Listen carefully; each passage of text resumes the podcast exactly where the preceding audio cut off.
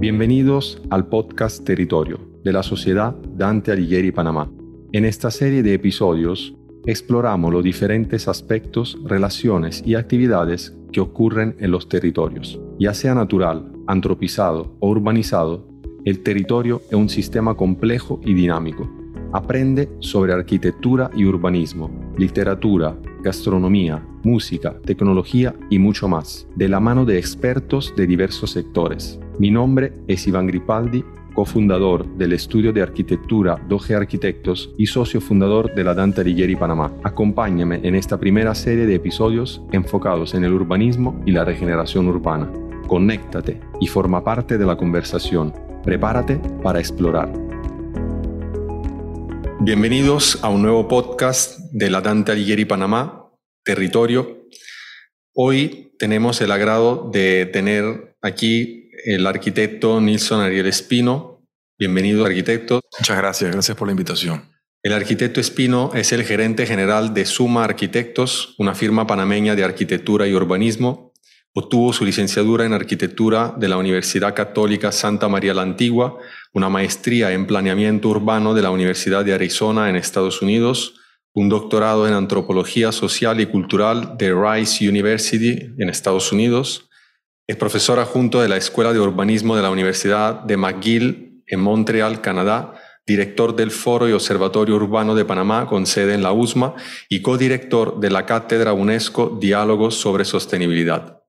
También es miembro del Instituto Estadounidense de Urbanistas. Ha publicado internacionalmente sobre urbanismo y conservación histórica en español e inglés. Su segundo libro será publicado el próximo año por la Universidad de Cambridge. Bienvenido arquitecto. Hoy quisiéramos conversar con usted sobre el urbanismo en Panamá. Lo hemos conversado en los episodios anteriores con otros exponentes del panorama arquitectónico urbanístico de Panamá los arquitectos Quiroz y el arquitecto Uribe. Hemos conversado sobre el desarrollo urbano del territorio de Panamá en los años, desde el canal y todas las transformaciones que esto implicó y las transformaciones siguientes. Y bueno, con usted quisiéramos conversar sobre cuál es el rumbo, hacia dónde vamos con el desarrollo urbano en la ciudad de, de Panamá hoy en día y bueno, lo que nos espera para el futuro.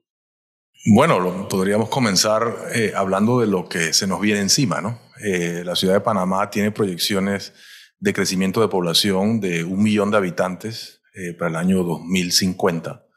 Así que es un escenario de crecimiento continuo, que es el patrón de la ciudad de Panamá desde hace muchos años. La ciudad de Panamá es una ciudad que no ha parado de crecer, es una ciudad antigua, de ya 500 años, pero que en el siglo XX específicamente ha tenido un proceso continuo de, crecimiento poblacional y de crecimiento geográfico. ¿no?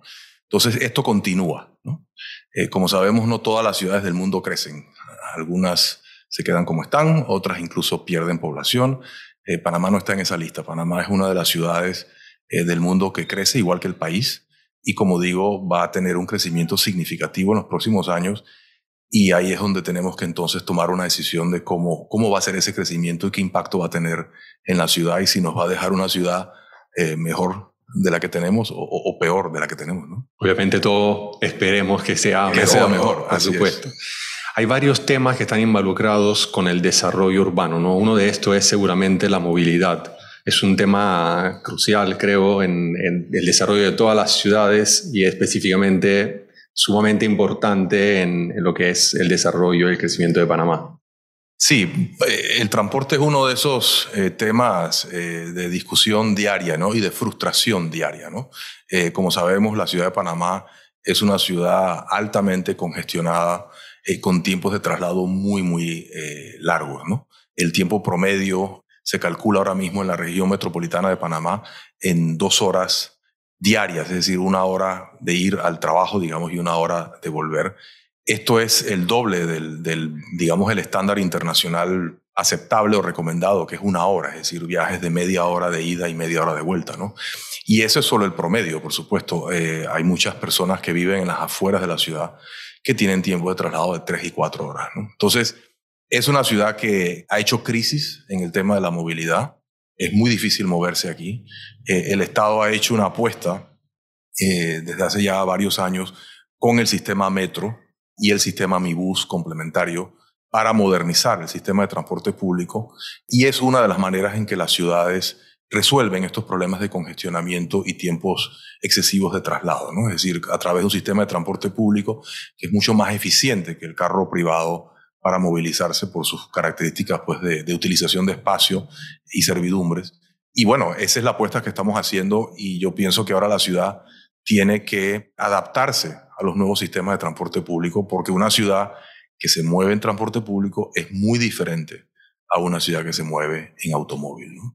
Em, la ciudad de Panamá eh, a lo largo del siglo XX se desarrolló fundamentalmente como una ciudad orientada al automóvil, generando un paisaje adaptado pues a ese modo de transporte y tiende a ser un paisaje hostil al peatón. No, eh, no es agradable caminar por la ciudad de Panamá, por muchos de sus barrios, por muchos de sus corregimientos. ¿no?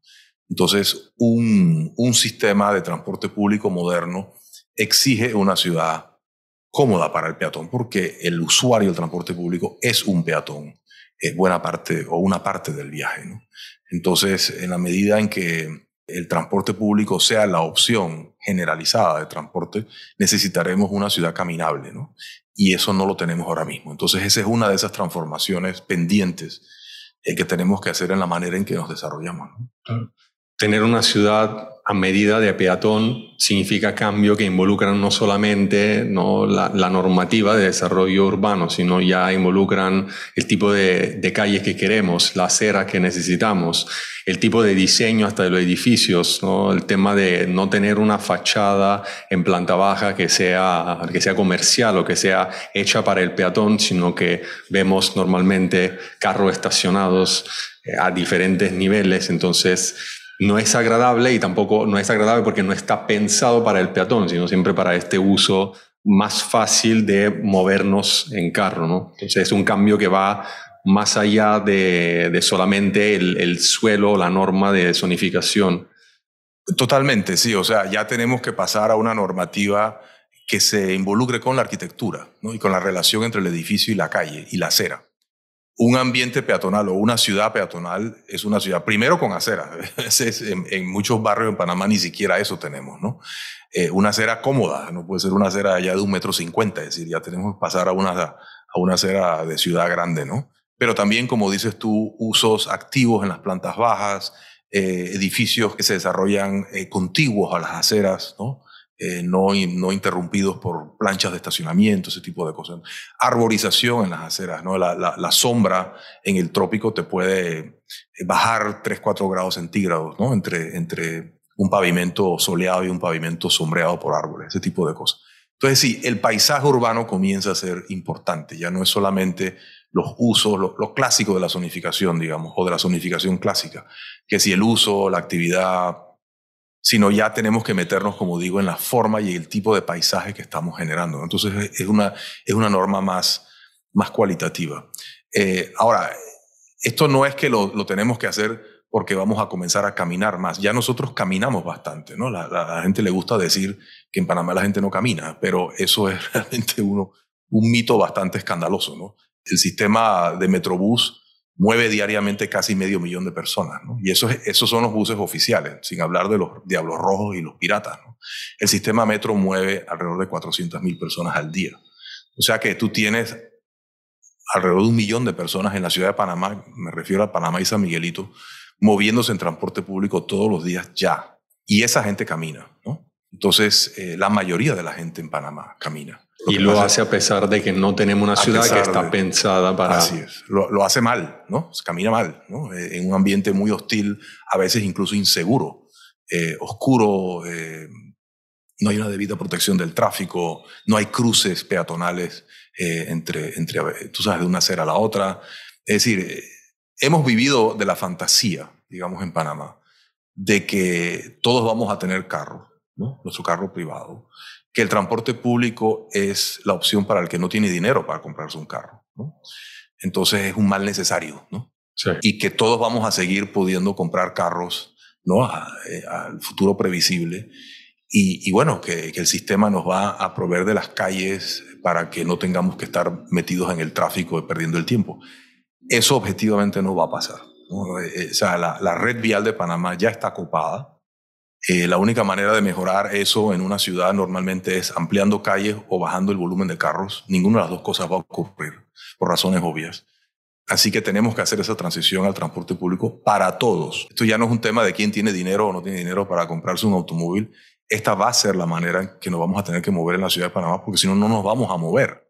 Entonces todos vamos a ser usuarios del transporte público y eso significa que todos necesitamos poder llegar a esa estación, a esa parada de bus, a través de una acera bien montada y de un entorno urbano amigable al peatón. Entonces, esa transición es uno de esos grandes retos, pienso yo, que tiene la ciudad de Panamá para los próximos años. Tenemos que cambiar el modelo urbanístico que hemos estado haciendo a lo largo del siglo XX y, el siglo XXI hacia un modelo de otro tipo, ¿no? Que no es un modelo misterioso, ya lo hemos hecho en el pasado. Nosotros tenemos etapas en la historia de la ciudad donde fuimos una ciudad más amigable al peatón. Bueno, el casco es el, digamos, el, el ejemplo más obvio, digamos, ¿no?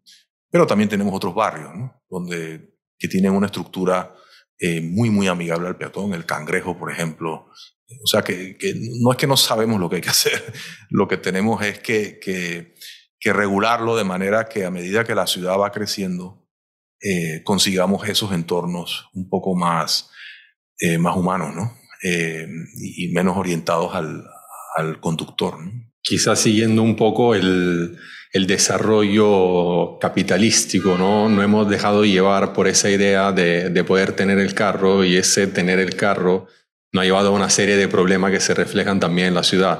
Hay índice hoy en día en los países desarrollados donde la calidad de la ciudad se mide basado en la cantidad de gente que se mueve y se desplaza a través del servicio público. De hecho, ya no es algo que es un estatus o dependiendo de la capacidad económica o del, del poder adquisitivo que podemos tener, ¿no? sino que algo es una elección de vida que la gente valora mucho más movilizarse de una forma más rápida, más eficiente y no quieren utilizar el carro. Al, revés, prefieren mucho más moverse con, transporte público, sea metro, sea cual sea por ser, o soft mobility, que es otro, otro tema importante.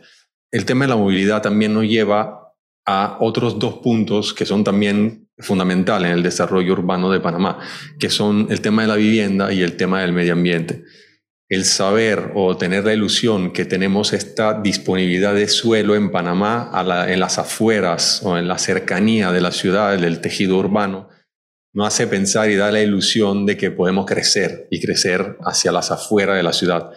Esto genera toda una serie de, de problemas porque ir hacia afuera significa alejarse de la zona que está mayor o mayormente desarrollado y eso involucra toda una serie de gastos que eh, el Estado, las instituciones tienen que, poder cubrir para llevar todos esos servicios en las zonas más lejanas. Además nos da un tema relacionado con la vivienda porque sabemos que en el centro de la ciudad es más difícil vivir y entonces esta ilusión de que tengo un carro y me puedo desplazar por una distancia más larga, entonces me da como esa idea de que puedo vivir más lejos sin considerar todos los problemas que eso involucra, eh, costos, gestión, etcétera, etcétera, ¿no? y desperdicio de suelo. Sí, ahí lo que tendríamos que hablar es, del modelo de ciudad, ¿no? Y hay distintos modelos de ciudad, ¿no? Eh, Latinoamérica tiende a ser más parecido a, las ciudades latinoamericanas tienden a ser más parecidas a las ciudades europeas en su estructura, eh, en el sentido de que el centro de la ciudad tiende a concentrar el empleo y el ingreso alto, las familias de ingreso alto. Y la periferia hay menos empleo e ingresos más bajos. ¿no? En Estados Unidos es al revés. Estados Unidos, el centro de la ciudad tiende a concentrar la población de ingresos más bajos y la población de ingresos más altos está en las afueras, en los suburbios. ¿no? Eh, y el empleo, hay un centro usualmente en el centro urbano, pero también hay otros polos de, de, de empleo en las afueras servidos por una red de autopistas muy orientadas al automóvil e, e, e impagables, históricamente impagables para un país latinoamericano. Entonces, en Panamá, en efecto, tenemos un centro urbano donde se tiende a concentrar las familias de ingreso alto y el empleo. Pero es un centro que ha ido perdiendo dinamismo. Eh, y cuando hablo de centro, digamos, la manera más, quizás más práctica de definirlo sería los corregimientos centrales de Panamá, que digamos estarían desde el casco hasta Parque Lefebvre Río Abajo. Esos son 11 corregimientos, al norte hacia Betania, digamos, incluyendo Betania. Ese centro, que es un centro bastante grande, ha perdido población de censo en censo desde en los últimos 50 años. En 1970 había más gente en esos 11 corregimientos de los que hay hoy, a pesar de que en esos 50 años la ciudad de Panamá se ha triplicado en población. Entonces, la mayor parte de esa población se ha ido a las afueras, como sabemos, ¿no? San Miguelito inicialmente, pero después también eh, Tocumen, 24 de diciembre, eh, hacia el norte, Alcalde Díaz, Chilibre, hacia el oeste, Arreján Chorrera, ¿no? El problema con eso es que el empleo no se ha ido para allá, el empleo no se ha descentralizado, el empleo sigue concentrado en esos 11 corregimientos. Y a esos 11 corregimientos, como digo, entre el casco, Río Abajo, Parque Lefebvre, si incluimos eh, la antigua zona del canal hasta Clayton, ahí está el 70% del empleo del área metropolitana. Y sin embargo, menos del 20% de la población residente del área metropolitana. Entonces, tú tienes un desbalance, ¿no? Eh, donde tú tienes un gran cinturón residencial, que son barrios dormitorio, básicamente, o ciudades dormitorio, donde hay muchísima gente viviendo y muy poco empleo. Tienes un centro urbano con mucho empleo y muy poca gente viviendo. Entonces, eso es lo que genera estos, estas terribles horas de traslado, ¿no? Diarias. Y el problema con eso es que la economía panameña no pareciera tener esa facilidad de descentralizarse, porque la, la base económica del área metropolitana de Panamá está enfocada en la logística, en el comercio, en la banca, en el turismo. Es decir, el puerto de Balboa, el aeropuerto de Tocumen, el centro bancario, los malls, los hoteles.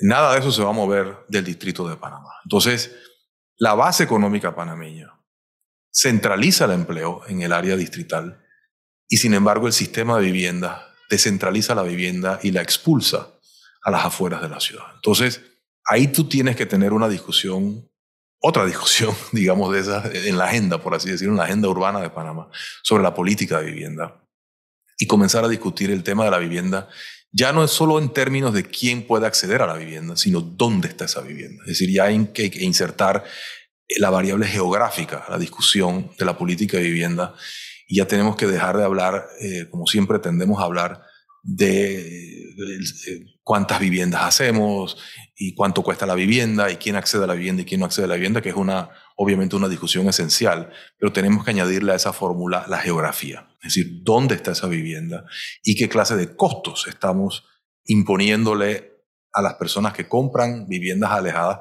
pero también a todos los demás ciudadanos de la ciudad que tenemos que, a través de nuestros impuestos, pagar entonces la infraestructura para ir a servir esos lugares lejanos con líneas de tren, con carreteras, con agua, etc. Entonces, em, eh, como te digo, es un tema de modelo de ciudad que requiere pues una pensada, ¿no? Porque como digo, esto es una ciudad que sigue creciendo y si crecemos de una manera ineficiente, eh, eso nos va a costar muchísimo dinero, ¿no? Y muchísimos dolores de cabeza como ya los tenemos. También es un poco una ilusión el pensar que tenemos suelo disponible, ¿no? Porque pensamos que podemos, que la ciudad puede crecer y puede crecer en cualquier dirección, bueno, menos la sur porque tenemos el mar, pero realmente no es así, ¿no? En el norte, al norte tenemos la cuenca del canal y, tenemos eh, norte eh, ya bloqueado, tenemos este y oeste bastante complicado y congestionados. Realmente no existe esa, esa posibilidad. Todavía tenemos esta ilusión de que podemos crecer, pero ¿Qué tan cierto es? No, eh, eh, tienes razón. O sea, hacia el norte, en efecto, tenemos la cuenca del canal donde no conviene crecer, ¿no? Y eso no, no es ninguna novedad, eso lo venimos diciendo desde hace décadas, ¿no? Eh, que la cuenca del canal tiene que tener un uso principalmente forestal por todos los, los impactos que eso tiene, pues positivos en este caso, con el régimen de aguas del, del lago Gatún ¿no? y el funcionamiento del canal. Eh, sí, hacia el este hay, suelo, pero hay suelo lejano, como digo, es decir, lejano de los centros de empleo. Tú tienes nuevamente una concentración muy importante del empleo. Y hacia el oeste tienes el canal. ¿no? Cruzar el canal es muy costoso. Un puente sobre el canal cuesta 1.500 millones de dólares. Entonces, ¿hasta qué punto te conviene que una, una porción considerable de tu población esté del otro lado de una infraestructura tan costosa de cruzar? ¿no?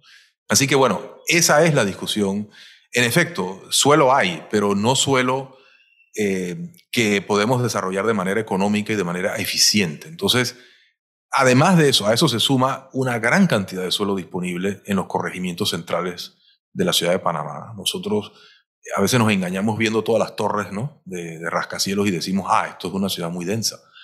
Pero hay muchísimo suelo disponible en los corregimientos centrales, en Caledonia, en Santana, en San Francisco, en Bellavista. Gran cantidad de suelo baldío o usándose de estacionamiento o con centritos comerciales de uno o dos pisos, hasta talleres de, de carro, eh, casas de un piso, de dos pisos en, suelo ya zonificado para edificios eh, de mediana o alta densidad. Entonces, eh, literalmente hay cientos de hectáreas en los corregimientos centrales de Panamá que se podrían desarrollar y sin embargo estamos haciendo casas a 30, 40 kilómetros de los empleos y pagando las consecuencias de ello en tiempos de traslado y en costos de infraestructura.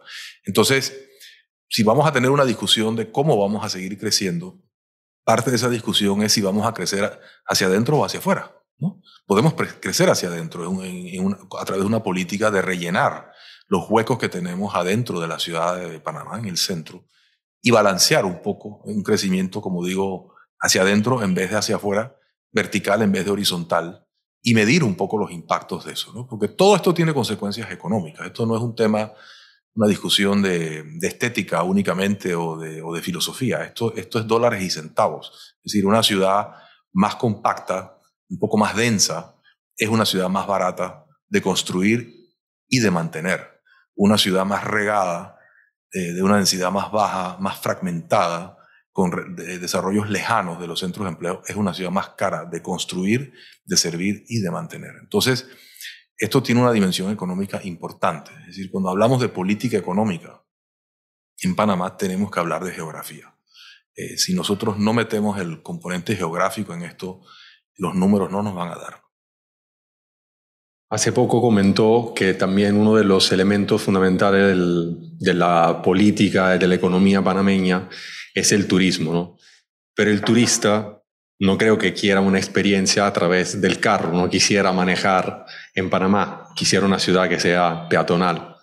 Hay algunas políticas que se han desarrollado en Panamá que van hacia esta dirección, es decir, hay políticas actualmente vigentes o en estudio que van hacia esta ciudad peatonal que, que es la que un poco creo que quisiéramos todo, ¿no? Sí, en efecto, ningún turista viene a manejar a Panamá, ¿no? Ni siquiera los panameños queremos manejar en Panamá. Sí, la ciudad, la ciudad turística es una ciudad fundamentalmente peatonal.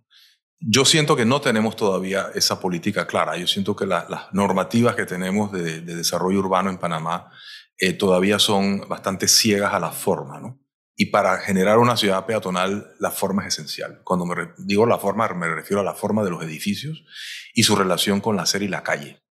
La ciudad peatonal, como tú bien sabes, es una ciudad primero que tiene aceras eh, de, cierto, de cierta escala, por lo menos 3 metros, 4 metros. En Panamá necesitas árboles para poder bajar la temperatura de la, de la acera. Tú necesitas actividades en las plantas bajas, necesitas una fachada con vida, ¿no? que interactúe con la, con la calle.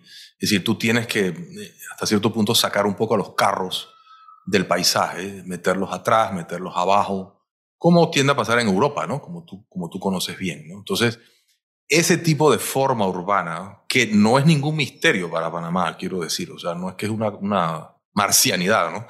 Eh, si tú te vas a Vía Argentina, es, ese es un modelo ahí concreto que tenemos en Panamá de un ambiente peatonal eh, de alta calidad, tanto para el local como para el turista, ¿no? de uso mixto, de acera ancha, de arborización, ¿no? Eh, etc. Entonces, ese modelo urbano es un modelo urbano que tú generas a través de tu normativa, porque eso no, digo, de pronto tienes suerte y lo consigues así por accidente, pero normalmente esos ambientes urbanos a estas alturas del, del mundo eh, se consiguen a través de regulaciones explícitas que te generan ese tipo de paisaje. Tú exiges que el edificio esté integrado a la acera. Tú exiges que la acera tenga un ancho mínimo. Tú exiges que la acera esté arborizada. Tú exiges que la fachada tenga actividad humana. Tú exiges que, el estacionamiento esté detrás o abajo del edificio, etc. O sea, eso no sale automáticamente. Entonces, esa transición hacia una regulación eh, más explícitamente orientada hacia un tipo de entorno y paisaje urbano todavía no la hemos tenido. La hemos estado debatiendo en los últimos años con esfuerzos que se han hecho de, de ordenamiento, pero no ha habido como un consenso todavía de que eso es lo, que necesitamos.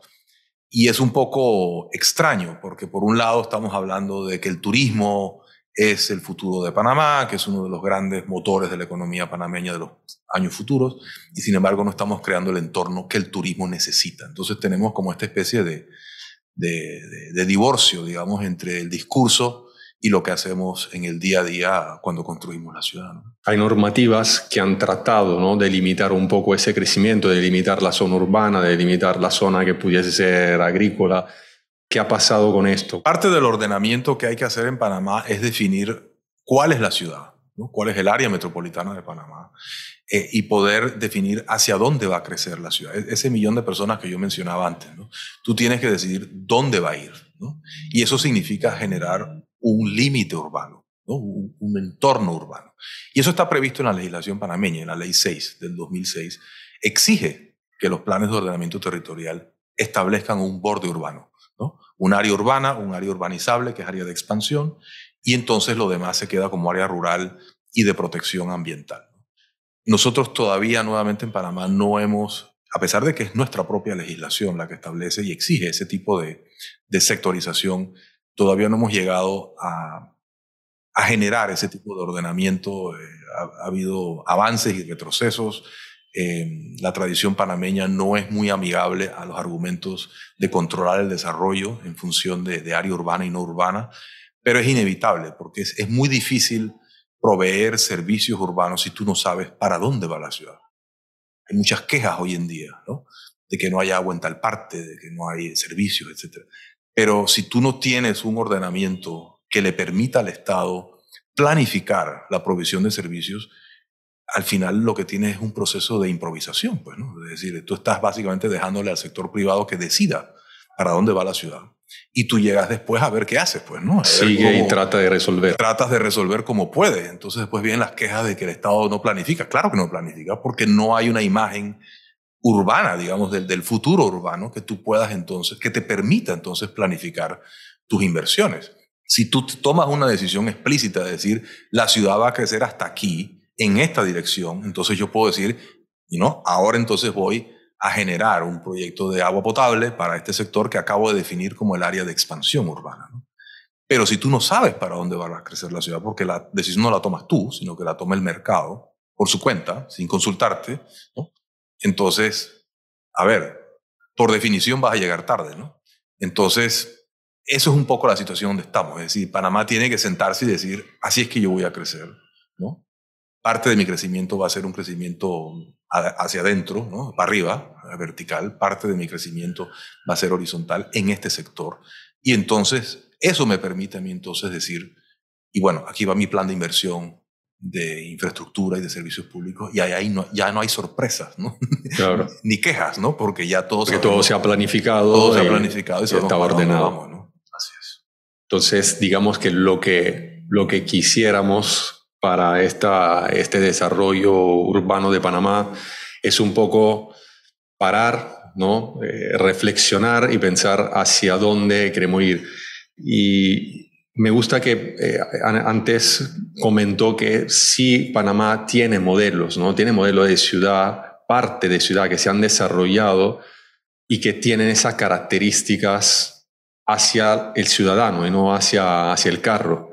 Eh, estaba hablando de, de Argentina, estábamos hablando del cangrejo, estábamos hablando del, del casco. O sea, hay, eh, hubo un momento en que Panamá pudo vivir, ¿no? Y, el panameño como tal pudo vivir esta experiencia de ser peatón y de vivir su ciudad como peatón, que seguramente es diferente al vivir la ciudad de otra forma, ¿no? Eh, ese ir rápido, porque vamos con el carro, nos deja atrás toda una serie de información y de lectura de ciudad que no, no, no podemos hacer y que sí podemos experimentar en el momento en que somos peatones. ¿no? Sí, es otro tipo de ciudad y es otro tipo de experiencia urbana. ¿no? Una cosa es ver la ciudad desde, la ventana, ¿no? claro. A, a, y a cierta a 60 velocidad. kilómetros por hora y otra cosa es ver la ciudad a pie. Son, son, dos, son dos experiencias completamente diferentes. ¿no? Y dos entornos diferentes, porque el entorno apropiado para uno no es apropiado para otro. Una ciudad hecha para el automóvil tiende a ser incómoda para el peatón. Y al revés también. Una ciudad que tiende a ser cómoda para el peatón tiende a ser muy incómoda para el automóvil. ¿no? Eh, Roma, por ejemplo, es una ciudad fantástica para caminar, pero vaya usted, ¿quién quiere meter un carro en Roma? Absolutamente nada. Es una pesadilla. Pues, ¿no? Entonces, claro, tú puedes buscar un punto medio, ¿no? donde, yo qué sé, Nueva York tiende a ser buena para las dos, bueno, más allá de la congestión, obviamente, que se genera. Pero digo, a ver, esos son problemas de diseño ¿no? y de planificación. ¿no? Eh, yo esto lo veo de una manera generacional, ¿no? O sea, eh, la ciudad, Panamá creció mucho durante el siglo XX. El siglo XX es realmente el siglo de crecimiento dramático para la ciudad de Panamá. La ciudad de Panamá históricamente fue relativamente pequeña. Panamá Viejo fue pequeño. El casco fue todavía más pequeño que Panamá Viejo porque la, economía colonial se fue al traste eh, después de la cancelación de las ferias de Portobelo y la mudanza de la ciudad. En el siglo XIX comienza a crecer la ciudad, pero es realmente en el, el crecimiento explosivo viene en el siglo XX. Y desafortunadamente el siglo XX es el siglo del automóvil. Entonces el paisaje que creamos en el siglo XX, sobre todo en la segunda mitad del siglo XX, a partir de ese momento, es un paisaje urbano dominado por el automóvil y sus necesidades, que son muy diferentes, como digo, las necesidades de un peatón. Entonces ahora estamos como en este momento en que como que tenemos que echar para atrás, como, recordar, ¿no? rescatar un poco los modelos más antiguos, ¿no? y volver a comenzar a jugar con ellos y a ver cómo podemos generar una ciudad un poquito más caminable, más amigable al usuario del transporte público, al turista, etc. Y esto lo veo yo en la historia de mi propia familia. Pues, ¿no? O sea, mi, mi padre, que se mudó como muchos en, su, tiempo a la ciudad de Panamá, desde la provincia de Los Santos, vivió en el casco, en San Felipe, por, la mayor parte de su infancia. Eh, y él eh, caminaba a todas partes. Su día era un día de caminar. Él caminaba a la escuela, caminaba a la tienda, caminaba al cine, caminaba a la plaza y regresaba al final del día a su casa. De ahí pasamos a mi generación, que es una generación, como digo, mi infancia ya es en una ciudad dominada por el automóvil. Entonces, generas estos lugares, estos barrios donde ya no hay mezcla de usos, donde los usos están muy segregados. Y si tú amaneces en la mañana sin pan y no tienes un carro disponible, no vas a comer pan, pues, ¿no? porque no hay manera de conseguir eh, nada a pie. ¿no? Y bueno, vamos a ver, mi hijo todavía también creció en esa ciudad, yo espero que mis nietos crezcan en otra diferente, ¿no? Es decir, una que quizás evoque más la, del pasado, la del bisabuelo, ¿no? Eh, Hay una frase muy bonita del arquitecto español Rafael Moneo, que en su tiempo ganó el Pritzker Prize, que dice que el niño desarrolla, se desarrolla en la ciudad y ahí es donde decide el hombre que quiere ser.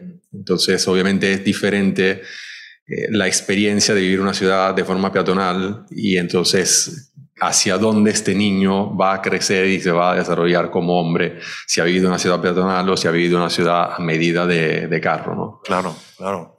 Es así, son, son experiencias diferentes. Entonces, bueno, eh, esa es la la discusión que yo, yo personalmente siento que, que tenemos que tener en Panamá. Como digo, Panamá no es una ciudad, es una ciudad en movimiento, no ha dejado de serlo por, por muchas décadas. ¿no? Y bueno, cuando tú te das cuenta que la manera en que estás haciendo algo no te funciona, bueno, es el momento de cambiar. El momento de cambiar, el momento de parar, de reflexionar, de estudiar y rescatar modelos quizá del pasado que están presentes sin buscar quizá referencia exótica, pudiésemos decir, porque los ejemplos están, y como usted lo mencionó, está el casco, se ha dado ese, crecimiento a medida humana y a medida del, del peatón. Bueno, yo le agradezco su participación en este podcast. Muchas gracias, arquitecto. Invito a todos a que puedan seguirnos en los próximos podcasts de territorio generados por la Dante Alighieri Panamá. Muchas gracias. Gracias a ustedes. Y hasta aquí llegamos en este episodio de Territorio. Esperamos que haya disfrutado y aprendido de nuestra exploración. Puedes encontrar todos nuestros episodios anteriores y mantenerte al tanto de los nuevos lanzamientos suscribiéndote a nuestro podcast en tu plataforma favorita. Recuerda compartir nuestros episodios con amigos y colegas interesados con el tema, para que juntos podamos seguir construyendo una comunidad apasionada por el conocimiento de nuestros territorios. Si tienes preguntas, comentarios o sugerencias, nos encantaría escucharte. Puedes encontrarnos en Instagram arroba Panamá para obtener más información y recursos relacionados. Hasta la próxima.